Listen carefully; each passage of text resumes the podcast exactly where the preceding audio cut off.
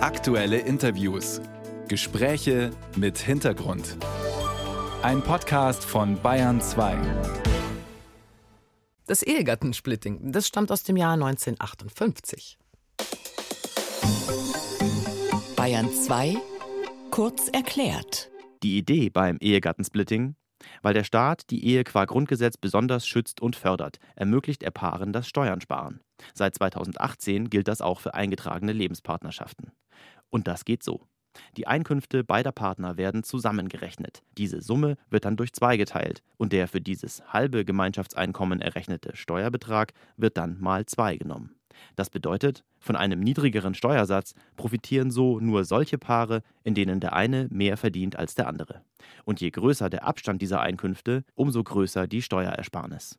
Mehr Einnahmen für den Staat brächte ein Ende des Ehegattensplittings auf jeden Fall. Mindestens 20 Milliarden Euro Steuern lässt sich der Staat derzeit durch die Förderung von Eheleuten und Lebenspartnern entgehen, hat die Bundeszentrale für politische Bildung ausgerechnet.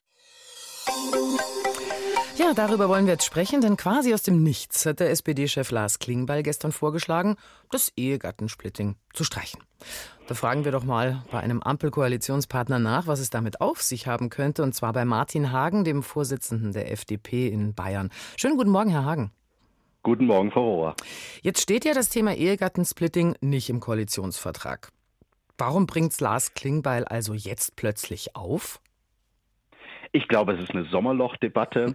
Wir haben in den Koalitionsverhandlungen über das Ehegattensplitting gesprochen. Ich war ja selber Teil der Verhandlungen es wurde auch in meiner Arbeitsgruppe behandelt. Wir haben uns darauf verständigt, dass wir die Steuerklassen 3 und 5 abschaffen wollen. Aber beim Ehegattensplitting war ganz klar, die FDP wird eine Abschaffung nicht mittragen, weil das eine massive Steuererhöhung für Millionen Familien im Land wäre. Und Steuererhöhungen, haben wir immer gesagt, wird es mit der Ampel nicht geben.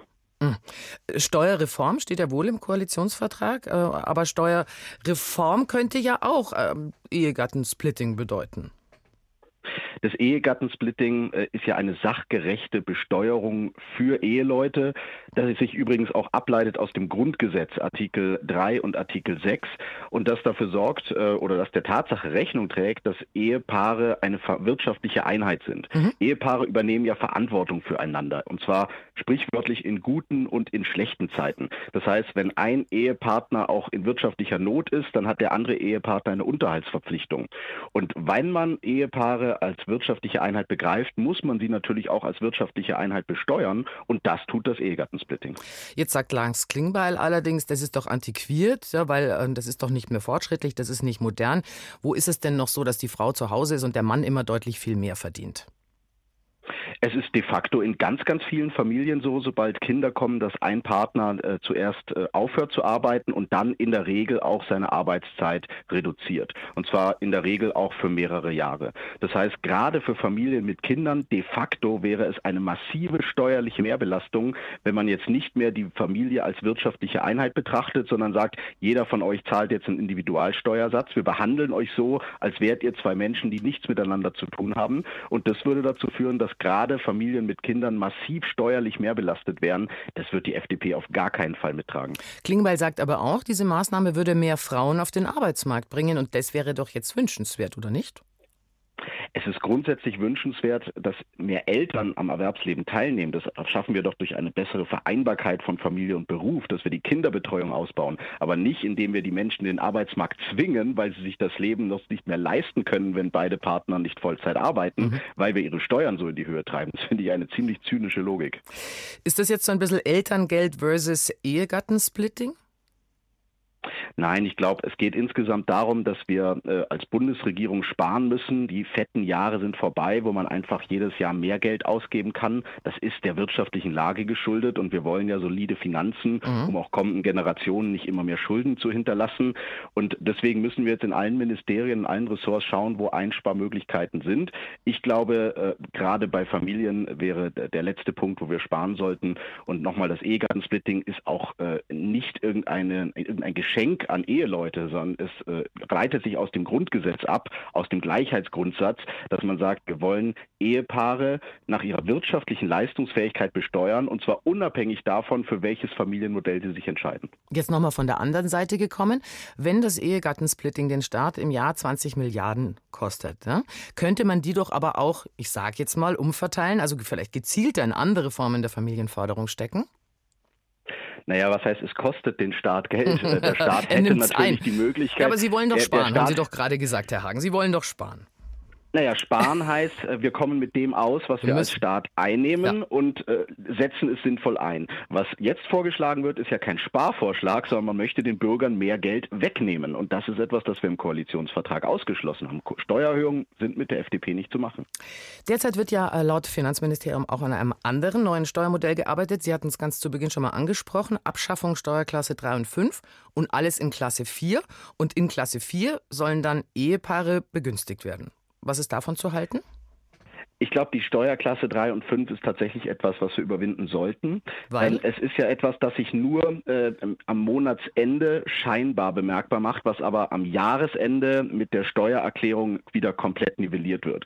Aber am Monatsende, wenn man Steuerklasse 3 und 5 wählt, dann hat der geringer verdienende Partner den Eindruck, seine Arbeit würde sich nicht lohnen, weil er sehr, sehr hohe Steuern auf ein sehr geringes Einkommen zahlt.